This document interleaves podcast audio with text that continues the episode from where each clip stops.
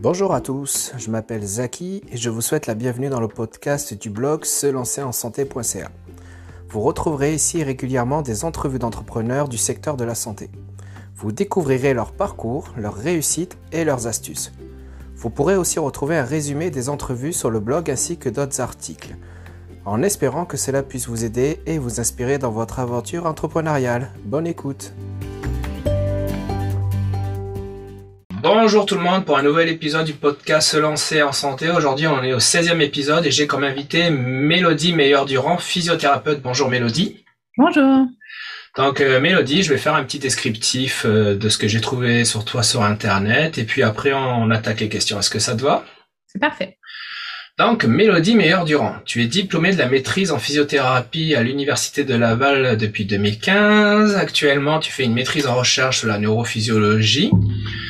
Tu as cofondé BIA Formation en 2016. Tu es également physiothérapeute chez Exaphysio et tu as un mandat au conseil d'administration chez la fameuse caisse bancaire euh, complexe des jardins. Est-ce que c'est bien ça?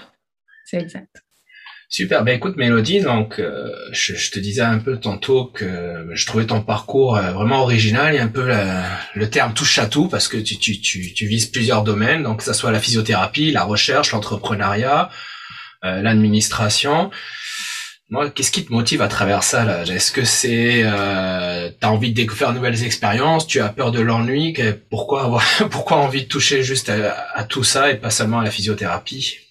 Euh, c'est une bonne question. En fait, c'est une série d'opportunités à la base. Euh, je pense que plus jeune, j'avais tendance à dire oui à la plupart des opportunités. Je me suis calmée en vieillissant euh, avec la, croissance de mon entreprise. Je ne peux plus me le permettre autant.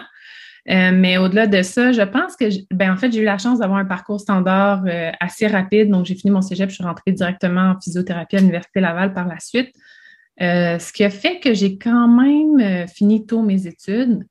Euh, suite à la fin de mes études, j'ai tout de suite commencé euh, en recherche euh, avec Jean-Sébastien Roy à l'Université Laval. recherche que j'ai finie à temps partiel, comme tu peux voir. Ouais. Et en fait, tout le long de mon parcours, j'ai toujours eu un intérêt, puis j'ai toujours été quelqu'un qui s'impliquait beaucoup, là, que ce soit plus jeune qu'à l'université où j'étais dans plusieurs comités. donc, je pense que ça faisait partie de mon lifestyle d'être habitué de faire plusieurs choses en même temps, en plus en plus de mes études. C'est sûr que dans ma personnalité, j'ai euh, la difficulté avec la routine. Euh, je ne suis pas quelqu'un qui aime quelque chose qui est trop confortable. J'aime l'inconfort, j'aime apprendre souvent. Euh, je pense que je suis quelqu'un qui aime, qui a l'initiative de, faire souvent des nouvelles actions ou des nouveaux projets. Donc, c'est sûr que c'est un risque parce qu'on s'embarque dans plusieurs projets, mais au-delà de ça, je suis vraiment, avec le recul, je suis vraiment contente de mon parcours par le fait que toutes ces expériences-là m'ont permis d'être une meilleure entrepreneur aujourd'hui, puis d'apporter peut-être des nouvelles choses à la physiothérapie euh, si je peux le faire. Mais moi, euh, c'est un juste milieu à savoir comment gérer les opportunités, je te dirais, puis, euh, puis en même temps de réussir à performer dans toutes ces sphères-là. là puis en parlant d'opportunités, moi il y en a une vraiment qui m'intéresse et tu vas nous en parler parce que un an après avoir gradué, tu cofondes BIA Formation. BIA Formation, si je peux le décrire euh, brièvement et dis-moi si je me trompe, c'est une plateforme de formation post-graduée euh, multi euh, multisectorielle. Donc c'est pas seulement la physiothérapie, mais ça peut être ça peut toucher aussi d'autres domaines. Si je dis pas de bêtises, c'est ça? Oui, c'est exact. C'est bien ben, ça. C'est plus ou moins exact, mais c'est très proche de la vérité, donc on va dire que c'est exact. Euh, en fait, c'est normal que, que, dans le fond, ça soit plus ou moins clair. C'est que BIA a tellement évolué au travers les cinq dernières années euh, que ça, ça, a vraiment changé. Initialement, je dirais que, ben, en fait, je peux parler un petit peu de comment ça, ça a commencé. Puis ben oui, ben oui. on est rendu. Ça va peut-être être plus simple aussi pour les auditeurs. Euh, initialement, BIA Formation, c'est parti de Maîtrise ton avenir, qui est une soirée de réseautage euh, entre les physiothérapeutes et les propriétaires de cliniques privées ou les milieux euh, publics. Donc, quand on a fini nos études, nous, on était en 2015-2016. Non, c'est pas vrai. 2015? C'est très bonne c'est 2015. Puis, euh, le marché de la physiothérapie était vraiment différent que le marché actuellement. il y avait moins d'offres disponibles. Moi, j'étais dans la région de Québec. Puis, il y avait beaucoup de c'est souvent toujours les mêmes cliniques qui embauchaient. Puis il y a d'autres cliniques vraiment intéressantes euh, que les gens ne connaissaient pas. Donc, euh, finalement, en partenariat euh, avec, dans le fond, les étudiants de l'Université Laval, à ce moment-là, on avait un mentor chez Atlas Médic, Yvan Laflamme. On a parti l'événement Maîtrise ton avenir qui a été vraiment un succès. Donc, c'est un speed dating d'à peu près 4 à 5 minutes en groupe de deux, les étudiants passaient à ce moment-là, à l'époque, à chaque table, puis se présentaient à la clinique, puis en même temps, la clinique ou le centre, le milieu public pouvait se présenter. Si je euh, peux remettre en contexte, en 2015, on était encore dans une période où au niveau emploi dans la physiothérapie, c'était un peu plus limité que ce qu'on a euh, connu les dernières années, c'est bien ça? Oui, exact. Nous, dans notre tête, les prochaines générations auraient de la misère à trouver des emplois c'était vraiment pas une, belle, une bonne vision du futur, là, clairement, qu'on était dans le champ, mais on était très jeunes aussi, fait que c'est difficile de, prévoir le futur. Mais euh, on voulait vraiment permettre à tous les étudiants de rencontrer les universités, euh, pas les universités, par exemple, les, pardon, les milieux publics puis les, euh, les, cliniques privées. Puis on voulait aussi que ça soit un petit peu plus, je veux dire, attrayant que la classique soirée où que tout le monde est debout, tu prends un verre, il y a peut-être des chips sur le côté, puis finalement on parle un peu. Euh, mhm. On trouvait que c'était plus une façon équitable d'offrir ce service-là. Puis finalement, cet événement-là a été ultra populaire la première année, puis euh, on le fait encore aujourd'hui maintenant dans trois villes. Euh, puis c'est vraiment un succès à chaque fois. On est toujours sur le les étudiants sont contents, puis c'est vraiment une belle façon, je pense, de faire avancer la physiothérapie puis de permettre justement aux jeunes entreprises de se faire connaître. Donc, on a parti de ça. C'était Anne-Sophie et moi. Puis rapidement, Amélie Fournier-Bellet s'est ajoutée euh, à notre groupe. Puis par la suite, on a réalisé qu'on voulait vraiment euh, faire avancer la physiothérapie puis l'emmener à un, autre niveau, ou du moins le milieu sportif aussi, euh, les, kinésiologues, pour donner un exemple. Aussi, à ce moment-là, Amélie, Anne-Sophie et moi, on était, ben, en fait, pour payer nos études, on donnait des cours de groupe, donc du spinning. moi, j'entraînais des personnes âgées à être plus actives, des choses comme ça.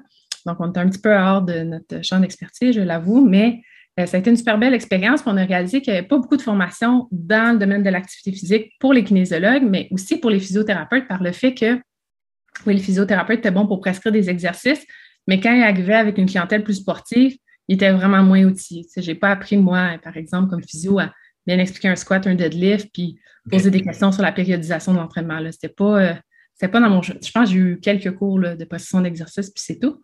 Donc, on trouvait que c'était vraiment une niche qui nécessitait, dans le fond, d'être euh, d'être optimisée au niveau de la formation. Puis aussi, une de nos missions importantes, c'était vraiment euh, d'améliorer le service offert par les professionnels de la santé à la communauté, par la prévention notamment. Donc, on est parti en activité physique comme ça. Puis, euh, j'ai la chance d'avoir des collègues aussi motivés que moi. Donc, la première année, on a eu 20 formations en salle de créer. on pensait que ça allait être un sideline. Ça a été finalement vraiment fou finalement. Fait que ça a été super intense la première année. Fait qu'on était officiellement partis en affaires, ça a super bien été, on a eu des belles expériences. Et de fil en aiguille, on a réalisé que ce besoin-là de faire avancer la profession, mais aussi de faire avancer les, les, formations dans des thématiques moins touchées, par exemple la santé de la femme, l'oncologie, la neurologie, c'est vraiment une nécessité. Puis il n'y en avait pas beaucoup au Québec. Il y avait l'ordre qui offrait de la formation. Puis sinon, c'était beaucoup de la formation pour les propriétaires de cliniques privées, et euh, la physiothérapie, à ce moment-là, était beaucoup moins dans d'autres champs, exemple l'oncologie, la santé de la femme. Euh, donc, c'est là qu'on a vraiment ouvert en plus euh, notre, notre, pratique vers quelque chose de plus interdisciplinaire. Puis maintenant, on, je dirais qu'on a à peu près 75% que c'est des physiothérapeutes et des techniciens en physiothérapie. Des TFIS, pardon. Oui, c'est ça, on a changé de titre. Technologue. si je résume bien, tu as profité d'une occasion, euh, ben, tu as lancé une activité de réseautage et tu as profité de cette occasion pour euh, ben, constater qu'il y avait un manque euh, au niveau de la formation un peu moins spécifique que ce qui existait actuellement et qui est même ouvert ça à plus de professionnels dans les kinésiologues, ce que tu dis. Moi, ce que je trouve euh, impressionnant là, donc déjà, c'est d'arriver à lancer ça, mais de, de voir l'opportunité. Donc ça, c'est c'est magnifique de trouver l'opportunité et puis de lancer ça, mais de vous êtes tout jeune là, ça fait à peu près, on va dire, on est en 2016, vous avez à peu près 2017-2017, ça fait un an que vous avez ouvert. Mm. Comment ça se passe au niveau des formateurs pour convaincre des formateurs de venir euh, donner des formations dans une jeune entreprise comme ça? Comment comment vous avez fait? C'est vraiment une bonne question. Euh, nous, on avait vraiment à cœur de faire avancer le milieu de la santé. Puis, euh, je pense que les gens qui sont formateurs ou qui sont impliqués dans le domaine ont même, le même intérêt que nous. Euh, il y a une super belle citation qui dit qu'ils ne savaient pas que c'était impossible, donc ils l'ont fait. pour moi, ça résume vraiment l'entrepreneuriat dans les premières années. À cet âge-là, je pense qu'on est beaucoup plus naïf, on n'a pas peur du risque. On sortait de nos études, fait qu'on n'avait comme rien à perdre. À la limite, on avait peut-être des dettes d'études. En fait, on avait des dettes d'études pour certaines d'entre nous. Donc, euh, on ne pouvait pas être dans un moins bon scénario financier ou dans, dans un moment de vie, euh, dans le sens où on n'avait rien à perdre vraiment. Donc, c'était le meilleur moment pour se lancer. Puis, on a commencé comme ça, avec une dose de naïveté, puis beaucoup de travail. On a retroussé nos manches. Puis, je dirais, ce qui a vraiment aidé, comme je disais, c'est la mission commune avec euh, les formateurs, puis les partenaires qui nous ont aidés. Puis aussi, on a investi dans un bon site web de la première année.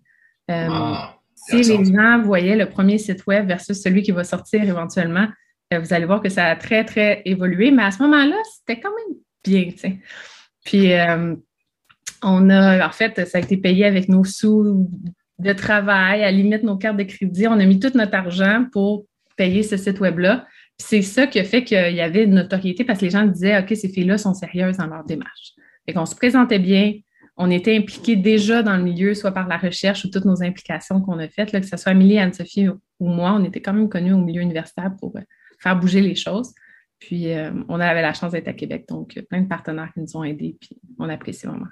Une autre question me vient à l'esprit là. Donc là, vous sortez de l'université de Laval. Moi, je sais que durant votre formation, vous avez euh, quelques cours, un petit module concernant ben, euh, l'entrepreneuriat, enfin plutôt les, les, les types d'employeurs que vous pouvez rencontrer durant votre carrière. Mais là, j'imagine que toi, tu sors de la formation, t'as pas forcément les connaissances euh, concernant la création d'entreprise. Comment ça s'est passé pour aller chercher ces informations? Est-ce que vous avez commencé directement à vous incorporer? Est-ce que vous avez choisi une autre forme juridique? Qui c'est qui t'a conseillé? Comment avez-vous fait toutes ces démarches? C'est vraiment des bonnes questions. euh, puis, il n'y a pas de bonne réponse. Hein? Je veux dire, s'il euh, y a des futurs entrepreneurs, des jeunes entrepreneurs qui nous écoutent, tous les chemins sont bons. L'important, c'est juste de réfléchir à chaque fois pourquoi tu prends cette décision-là et de la modifier au besoin.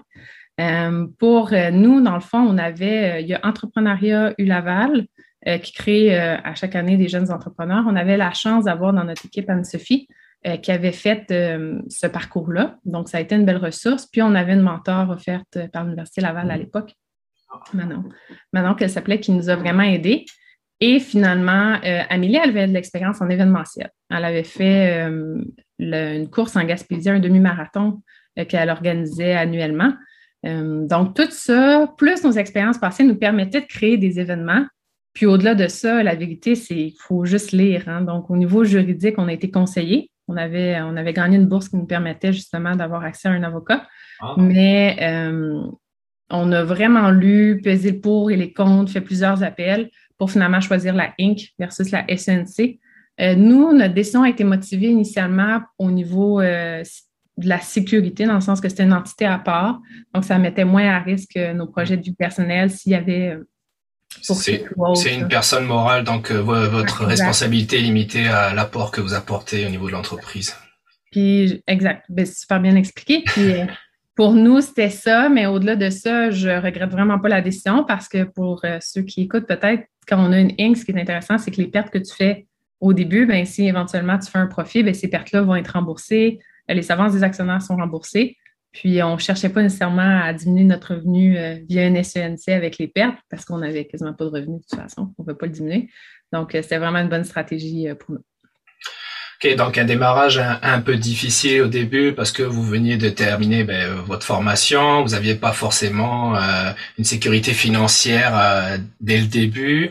Vous décidez ben, de mettre vos économies entre guillemets dans, dans une, entreprise incorporée, puis là vous lancez Bia Formation, vous faites quelques formations j'imagine par vous-même parce que vous avez quand même de l'expertise, et là vous arrivez à recruter aussi quelques euh, ben, quelques formateurs. Les formateurs qui, qui travaillent chez vous, là, ce sont des employés, ce sont des travailleurs autonomes à qui vous versez un salaire. Comment ça se passe? Euh, c'est une bonne question. En fait, on n'a jamais, euh, ni moi, ni Anne-Sophie, ni Amélie, offert une formation qu'on a formé les gens. Jamais. Ah, euh, une des missions chez BIA, c'est d'aller chercher de plus en plus, après ça, c'est une question d'accessibilité, mais avec l'en ligne, c'est plus facile qu'en salle, euh, les meilleures personnes pour former dans leur domaine. Puis clairement qu'on n'était pas les meilleurs en sortant. Donc, ça a toujours été des formateurs externes. dans le fond, c'est des, personnes qui sont contractuelles. Donc, on les rémunère pour leur formation, ou ils sont en partage de profil, dépendant de l'entente. Puis, euh, c'est aussi simple que ça. Pour en salle, souvent, il était rémunéré à l'heure. Puis, en ligne, il y a soit rémunération à l'heure ou maintenant le partage de profit qui est disponible. Puis je, je rebondis un peu, ça me fait penser, je suis désolé là, je t'avais préparé des questions à l'avance, mais là en rebondissant, là il y a des questions qui me viennent à l'esprit et tout. Mais c'est correct, ça fait les meilleures entrevues. là je pense, je, pense un peu là ben, de plutôt 2016-2017 au démarrage, les formations sont peut-être un peu plus en présentiel. Je sais pas si vous aviez déjà dès le début euh, intégré des formations en ligne ou vous le faites maintenant, je sais pas trop. Mais j'imagine que d'installer cette technologie devait pas être facile au début. Comment ça s'est passé? Ouais, en fait, euh, initialement, on était 100% en salle. On a commencé dans la ville de Québec, puis on a fait quelques formations en ligne, euh, en ligne à Montréal, pardon, euh, la première année. donc, la technologie, c'était un, site web de base avec un panier d'achat. Mm-hmm. Pour ceux qui connaissent, on utilisait WordPress puis WooCommerce. par la suite, on a fait un virage numérique graduel avant la COVID. Donc, on était précurseur. On avait déjà filmé à peu près cinq ou six formations pré-COVID. Euh, on avait déjà notre LMS, tout avait été planifié dans le fond pour offrir ce service-là. C'est une planification qu'on avait faite parce qu'on s'enlignait vers ça. Et c'est la COVID qui a fait notre qui a forcé le virage numérique, qui était une bonne, bonne nouvelle finalement pour nous. Puis je pense que c'était une bonne stratégie. Mais c'est ça a été vraiment plus facile parce que les gens étaient prêts à adopter ce changement-là. Donc, pré-COVID, les gens demandaient beaucoup plus de formation en salle, étaient plus ou moins ouverts à la formation en ligne, étaient curieux, je dirais. Puis post-COVID, euh, nos, statistiques disent que les gens préfèrent les formations en ligne à faire à leur rythme avec une section en webdiff euh, au besoin ou en salle, c'est une section plus pratique. Euh, donc, c'est vraiment la COVID qui nous a poussé à créer plus de 50 formations là, en ligne maintenant.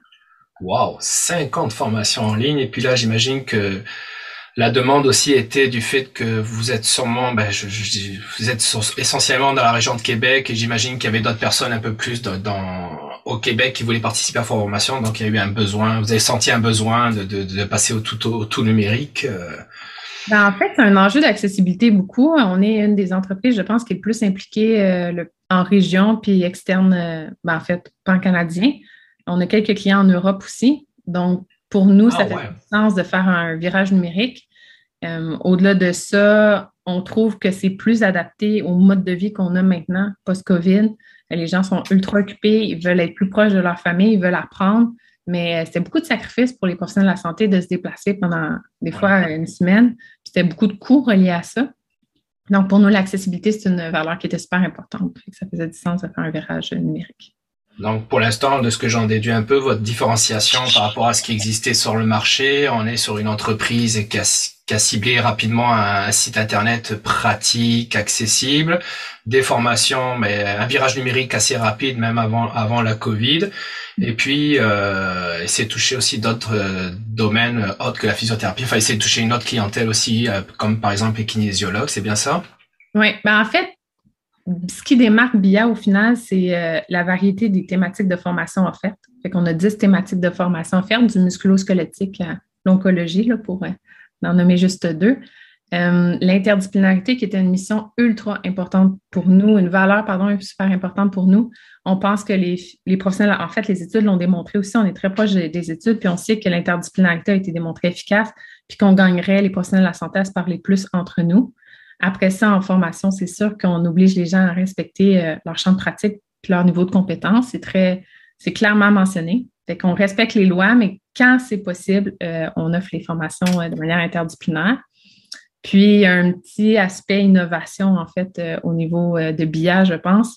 la technologie est omniprésente. On espère rendre de plus en plus à chaque année l'expérience client agréable et motiver les gens à faire des formations qui sont adaptées à leurs besoins. On va parler parfois de formations plus courtes. On a aussi un aspect création de contenu, fait qu'on offre des webinaires gratuits, des blogs gratuits.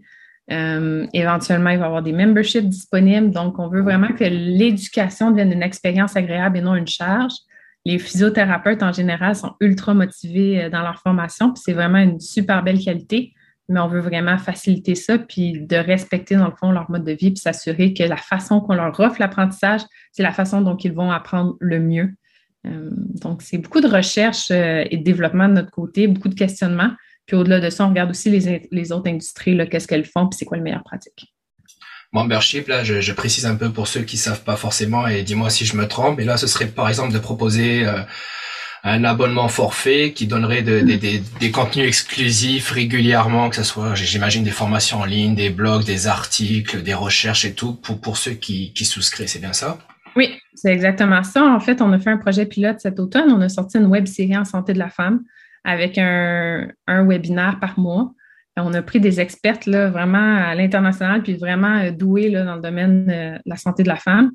Puis, euh, c'est un petit peu le modèle qu'on commence à tester. Puis après ça, on va faire éventuellement, on va devoir questionner la communauté à savoir qu'est-ce qui, qui répondrait mieux à leurs besoins.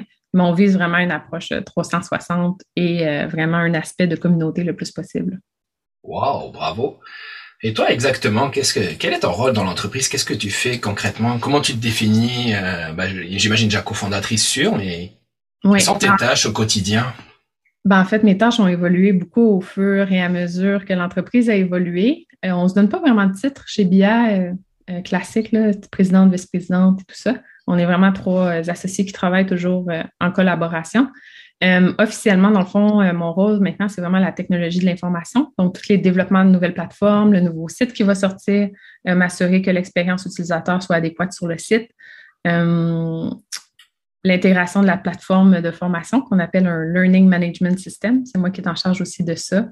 Donc, beaucoup de virages numériques. Puis, au-delà de ça, je fais le développement des affaires, services entreprises.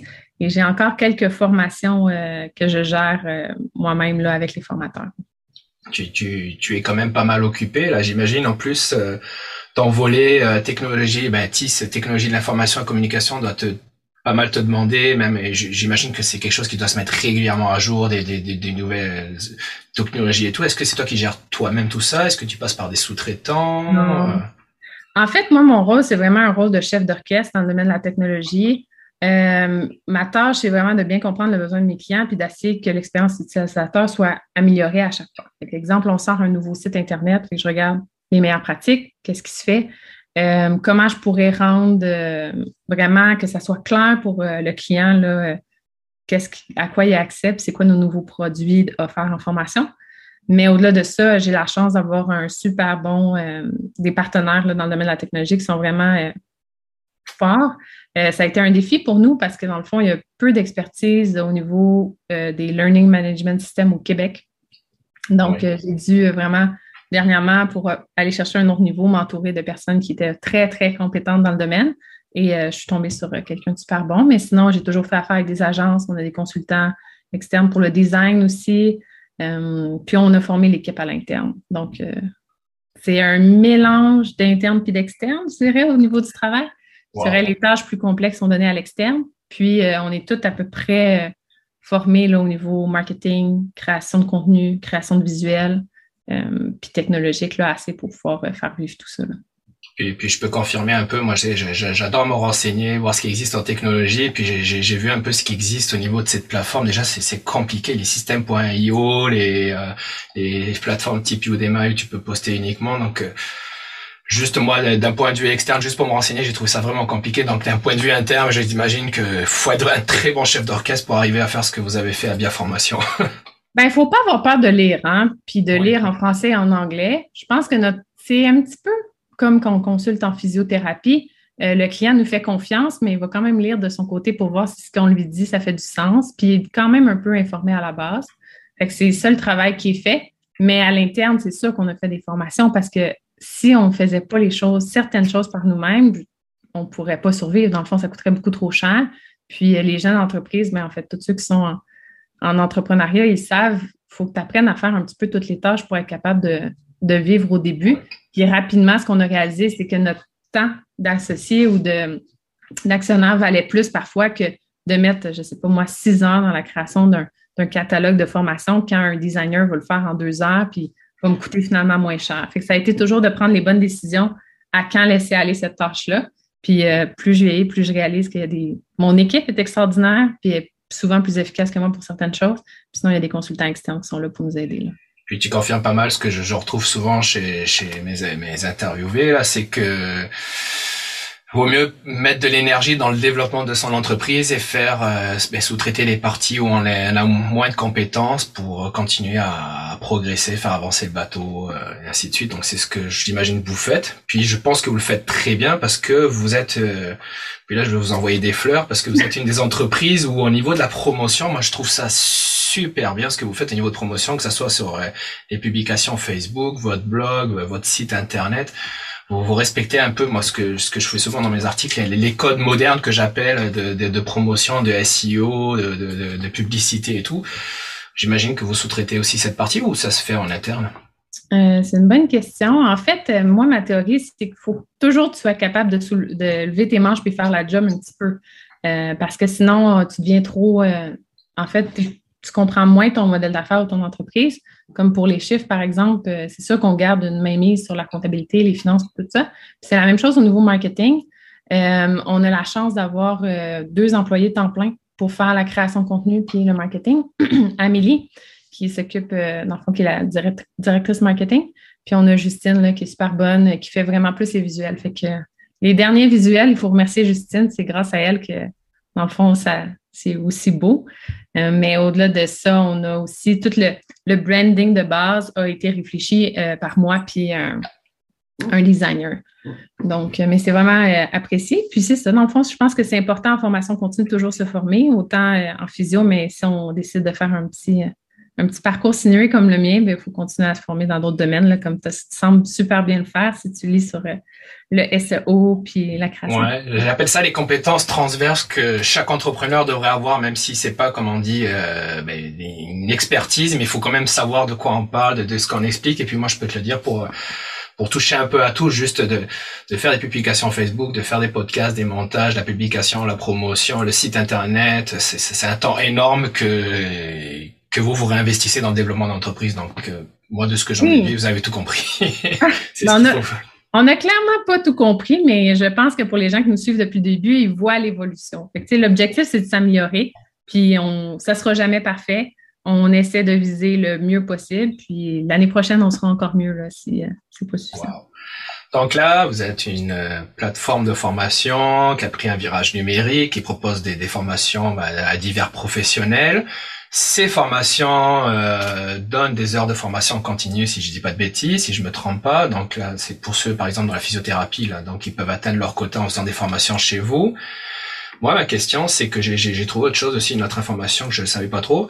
Si on est une clinique, par exemple, qui veut faire faire des formations à, ses employés, donc s'ils passent chez vous, il y a quand même un, avantage financier déductible pour les entreprises. C'est bien ça, la loi du 1%. Est-ce que tu peux nous en parler? Parce que je, découvre un petit peu cette loi aussi, là, je connaissais pas trop. Ben, en fait, euh, ben, en fait, on va recommencer. Je confirme que pour les physiothérapeutes, les TFIS, toutes nos formations leur permettent euh, d'accéder à leurs heures de formation continue. Euh, après ça, au niveau, mettons qu'on regarde au niveau plus gouvernemental, juridique, la loi du 1% je ne suis pas l'experte, donc euh, je ne suis pas avocate ni euh, travaillant consultante au gouvernement, mais de ce que je comprends du 1% c'est que quand vous avez autour de 2 millions de masse salariale, la charge de l'entreprise, c'est d'investir 1% en formation continue. C'est une loi en formation. Euh, ben, je dis formation continue parce que nous, c'est ça, mais ça pourrait être formation de la main-d'œuvre. Ça inclut les réceptionnistes, peu importe. Ce 1 %-là est obligatoire. Après ça, c'est sûr qu'il y a un avantage fiscal puisque ça demeure une dépense pour l'entreprise. Ouais. Mais au-delà de ça, je dirais que le principal avantage, puis euh, les statistiques en parlent, c'est la rétention clientèle, le développement d'expertise, fait que le développement de clientèle, puis euh, vraiment une composante de notoriété plus euh, il y a d'expertise au sein d'une même clinique ou au sein d'un même groupe, euh, plus ça va être facile, puis votre marketing va vous coûter moins cher et vos employés vont être plus heureux. Hum, donc, c'est un peu la loi du 1% c'est vraiment une nécessité. Au-delà de ça, il y a aussi beaucoup d'aides du gouvernement qu'on parle. Il y a toujours des petits détails. Donc, on tente de bien le résumer, mais il faut toujours s'informer auprès de notre CLE qu'on appelle là, ou notre centre d'aide aux entreprises qui, eux, vont vous dire si oui ou non vous pouvez utiliser la subvention. Donc, c'est toujours de se référer à eux. Mais il y a la mesure d'emploi Québec qui peut rémunérer jusqu'à 50% des formations. Oui, il y avait ça aussi. Si, on est à la recherche d'emploi, on peut se faire déduire une partie de la formation, euh, ben, la formation tout court pour, pour gagner de l'expertise, c'est bien ça? Oui. Ben, en fait, ce n'est pas nécessairement la recherche d'emploi. Les entreprises peuvent faire, exemple, nous, chez Via Formation, il y a certaines de nos formations euh, qui sont subventionnées à 50 même pour les jeunes entrepreneurs, ça vaut vraiment la peine parce que c'est plus cher les formations dans le domaine des affaires. Euh, qui, peuvent être subventionnés jusqu'à 50% dépendant du projet qui est présenté. Puis c'est dans le fond votre CLE qui va choisir. C'est un petit peu de démarche administrative, mais ça se fait quand même bien. Le seul bémol à ça euh, que nous, on a compris, puis après ça, il y a toujours euh, des nuances, oui. Des nuances, exact.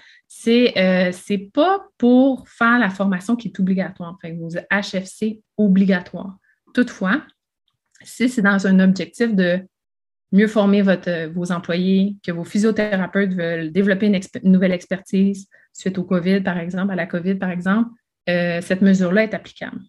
Donc, c'est une façon de peut-être euh, naviguer là-dedans, c'est de regarder, mais euh, c'est super clair là, sur Internet puis via le CLE. Fait que je Emploi Québec, sinon le 1% qui est une nécessité. Mais au-delà de ça, la formation, c'est toujours un retour sur investissement.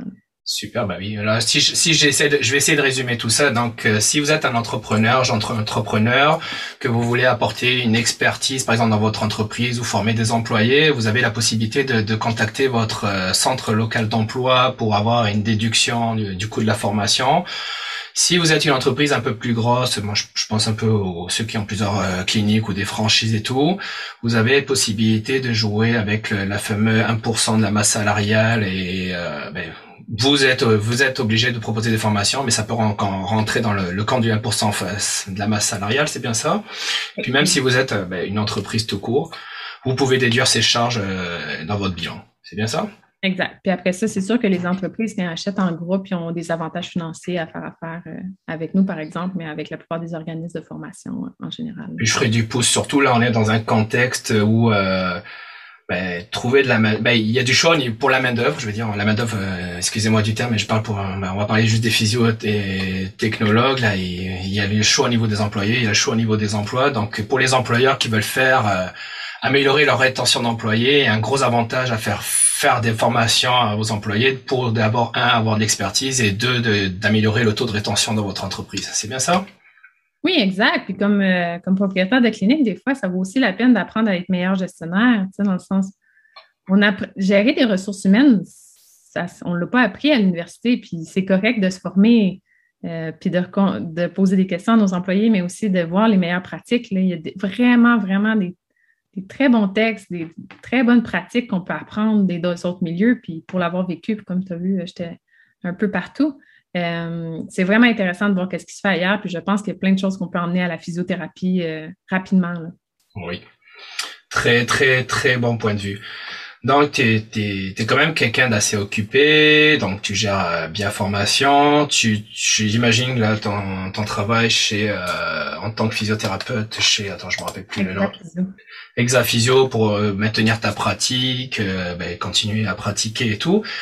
Puis là il y a un mandat J'étais surpris de euh, bah, découvrir ça. ça sort vraiment euh, du champ de la physiothérapie. Tu es au conseil d'administration de euh, la fameuse caisse avec le logo vert là, que je, vais me permettre de citer, la, caisse des jardins. Donc c'est bien ça. Comment tu es arrivé là? Qu'est-ce que tu fais? Qu'est-ce que ça t'apporte là? J'aimerais en savoir plus. Ouais, c'est une bonne question. En fait, juste pour préciser, en fait, c'est pas. tu peux le citer parce que c'est connu. Euh, mais euh, c'est la caisse du complexe des jardins. Donc, je suis administratrice. À Montréal, oui, excusez-moi. Et non euh, du Grand des Jardins. J'aimerais ça peut-être un jour. c'est toute une autre implication d'investissement de temps. pour faire une histoire courte, quand j'étais aux études à la maîtrise, j'ai appliqué pour une bourse offerte par la Fondation des Jardins, justement, que j'ai eu la chance de gagner. Et par la suite, ils m'ont offert, dans le fond, un poste comme jeune administratrice de la relève. Donc, c'est comme un stagiaire administrateur. Euh, que j'ai accepté. Puis en fait, euh, la décision derrière ça, bien, en fait, il y en avait deux.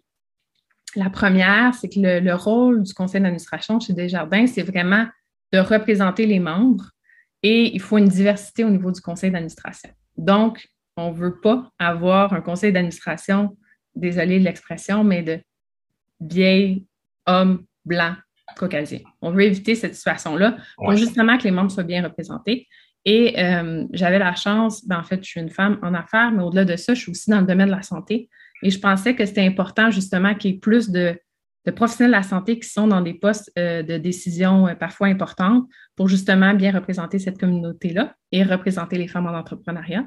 Donc, c'est pour ça que j'ai choisi de faire partie du conseil d'administration. Puis au-delà de ça, c'est vraiment des gens qui sont excessivement bien éduqués, qui ont eu la chance d'avoir accès à une super bonne éducation, mais au-delà de ça, j'ai tellement appris. Euh, j'ai un super bon mentor qui était le président de la Caisse du complexe à ce moment-là. C'est vraiment des gens qui m'ont permis d'avancer plus rapidement puis de mieux comprendre le domaine des affaires. Euh, c'est juste au niveau politique, j'ai appris beaucoup aussi parce qu'il y a quand même un petit peu de politique euh, dans le milieu financier. donc, pour toutes ces raisons-là, c'est un mélange d'apprentissage, mais aussi de redonner à la communauté là, en étant impliqué au conseil. Alors, tes compétences transverses, toi, tu es allé chercher directement par des, opportunités, des expériences, et puis j'imagine que cette expérience t'a vraiment beaucoup aidé dans, la gestion, de, ben, dans le développement et la gestion de, de Biaformation. C'est bien ça, là? Tu... Oui, ben en fait, on voit beaucoup de rapports financiers. Fait que déjà là, ça m'a aidé. Puis aussi, c'est des décisions qui sont à plus haut niveau. Donc, de c'est vraiment un rôle d'administratrice. Fait que mon, mon rôle, c'est vraiment comme un rôle de propriétaire de clinique qui est plus end-zone finalement. Donc, ça nous aide à apprendre à avoir du recul puis à laisser tomber les opérations pour euh, justement prendre des meilleures décisions.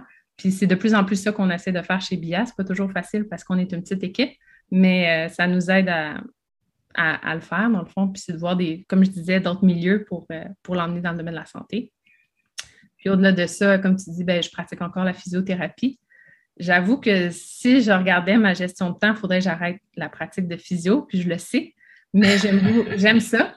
Euh, puis, je pense que ça me permet de quand même comprendre la pratique, les enjeux. Les enjeux ont changé depuis la COVID. Puis, euh, ça me permet aussi de réfléchir à des, idées de nouvelles formations, là, des fois. Wow, ben là, là, là je, vais, faire un petit résumé. Donc là, Desjardins, tu apprends à regarder des bilans financiers, les débits, les crédits, euh, bah, j'imagine qu'il y a des projets en évaluation, vous regardez la rentabilité, vous faites un avis. Toi, c'est plus le secteur de la santé. En même temps, tu continues à pratiquer pour la physio parce que tu as un intérêt à ça et puis plus qu'un intérêt parce que je sais plus si tu es en train de le faire ou tu l'as terminé, mais tu as aussi ta maîtrise en recherche sur la douleur. C'est bien ça qui t'amène une expertise supplémentaire? Oui, en fait, j'ai finalement déposé. Donc, euh, merci à mon directeur de maîtrise de sa patience, patience extrême. Donc, c'est le défaut de s'impliquer partout, c'est d'avoir réussi à mettre à terme des projets.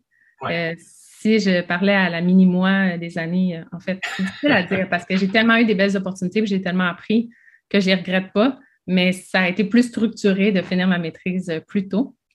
Donc, j'ai déposé l'année passée. la recherche, vraiment, je pense que ça m'a aidé à être une meilleure clinicienne de loin.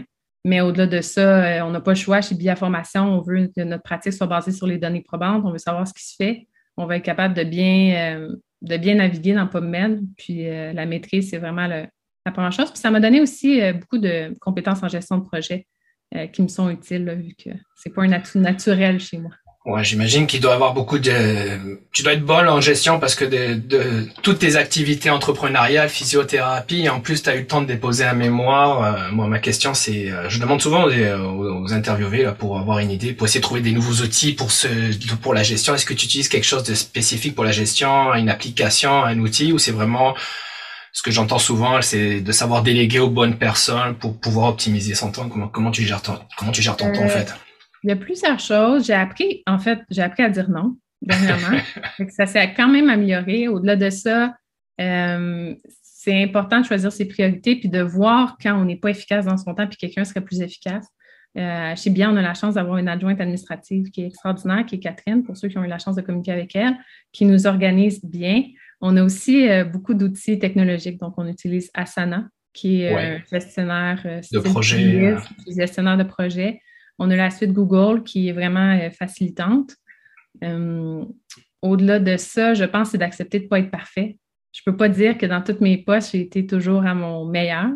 Euh, j'ai accepté que c'est ça, je n'étais pas toujours à mon 100% mais je pense qu'il faut toujours viser à donner son meilleur puis de faire de son mieux. Puis après ça, si le résultat n'est pas qu'est-ce qu'on compte, ben, c'est de s'améliorer après par la suite parce que si on attend d'être parfait, on ne fera jamais rien.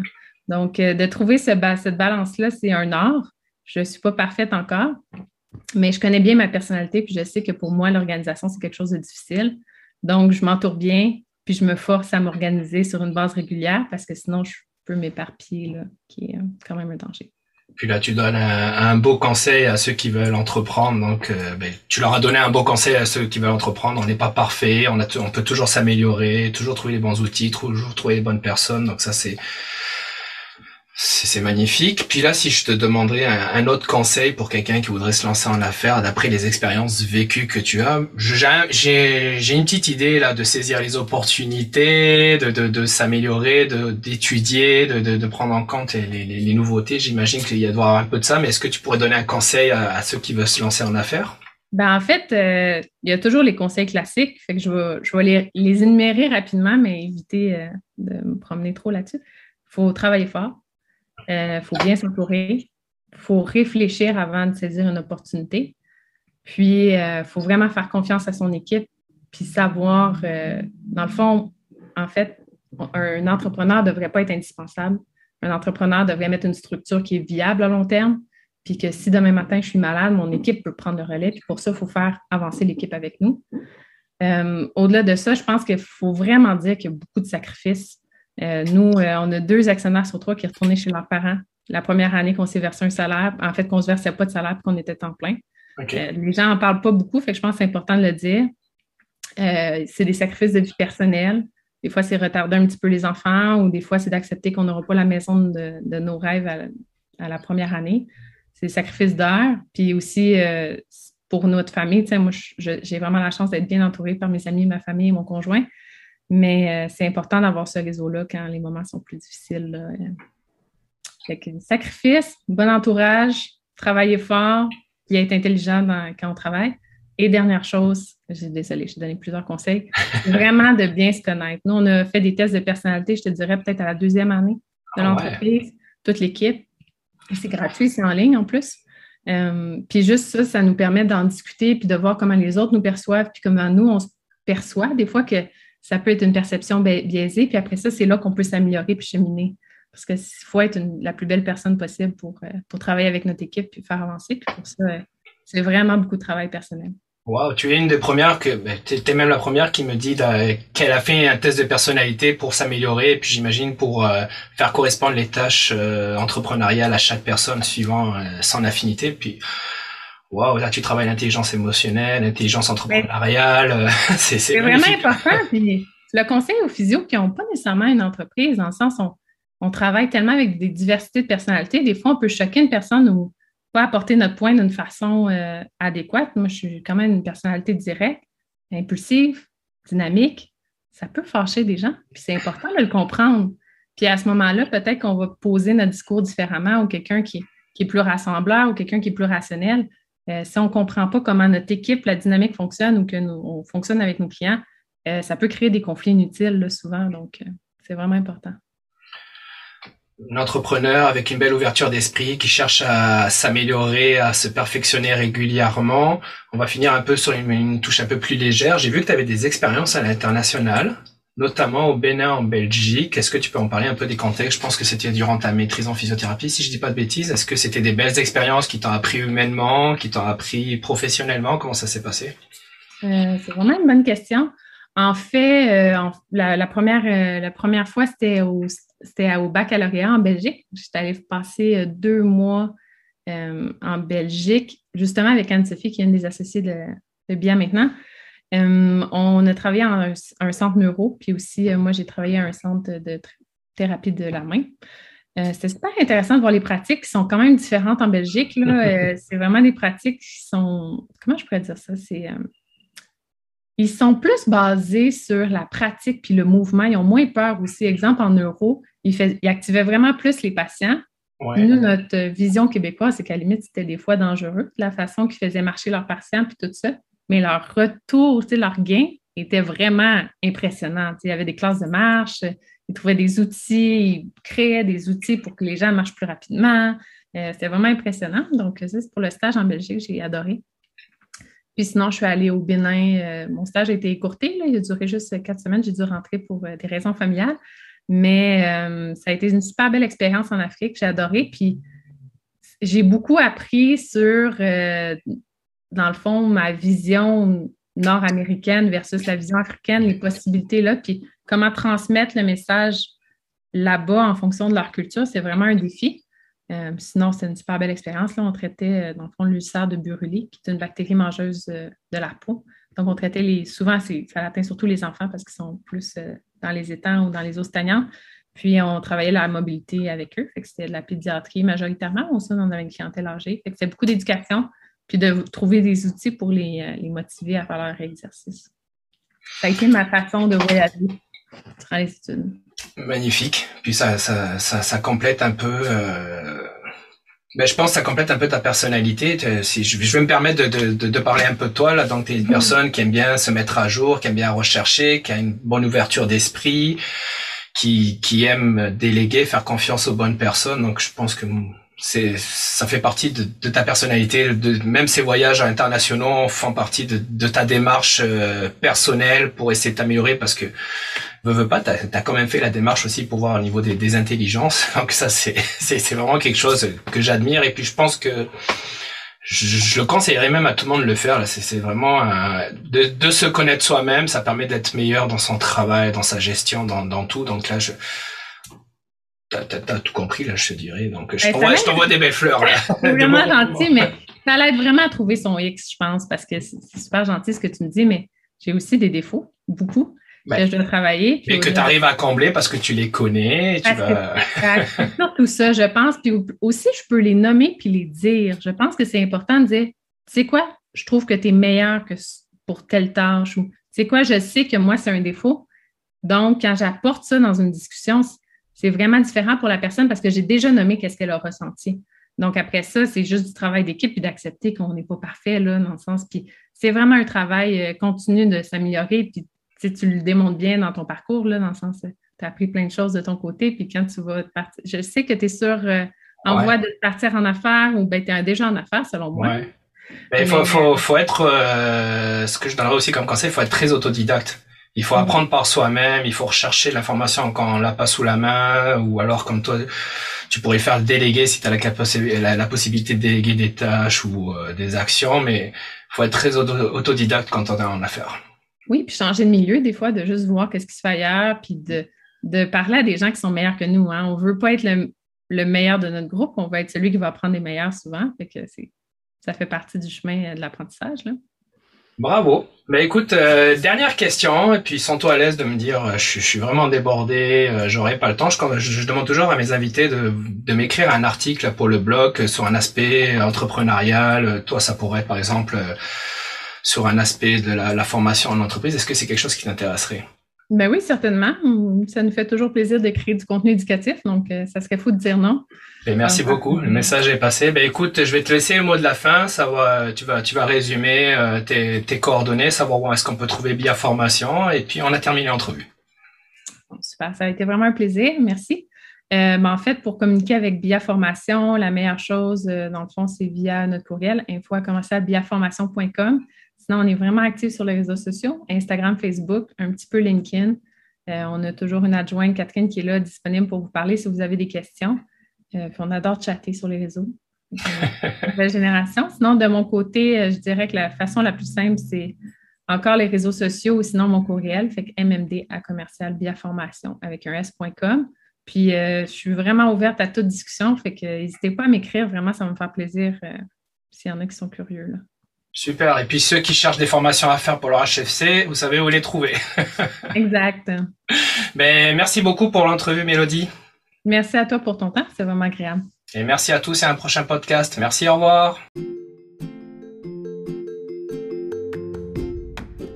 Merci de m'avoir écouté jusqu'au bout et j'espère que vous avez apprécié. N'hésitez pas à me laisser un commentaire de l'entrevue sur la plateforme de votre choix, comme Apple Podcast ou Google, et même à partager à vos amis. Vous retrouverez sur le blog se lancer en santé.ca le résumé des entrevues ainsi que des articles sur l'entrepreneuriat en santé. Rejoignez aussi les différents groupes Facebook Se lancer en physiothérapie et Se lancer en ostéopathie afin d'échanger avec d'autres entrepreneurs.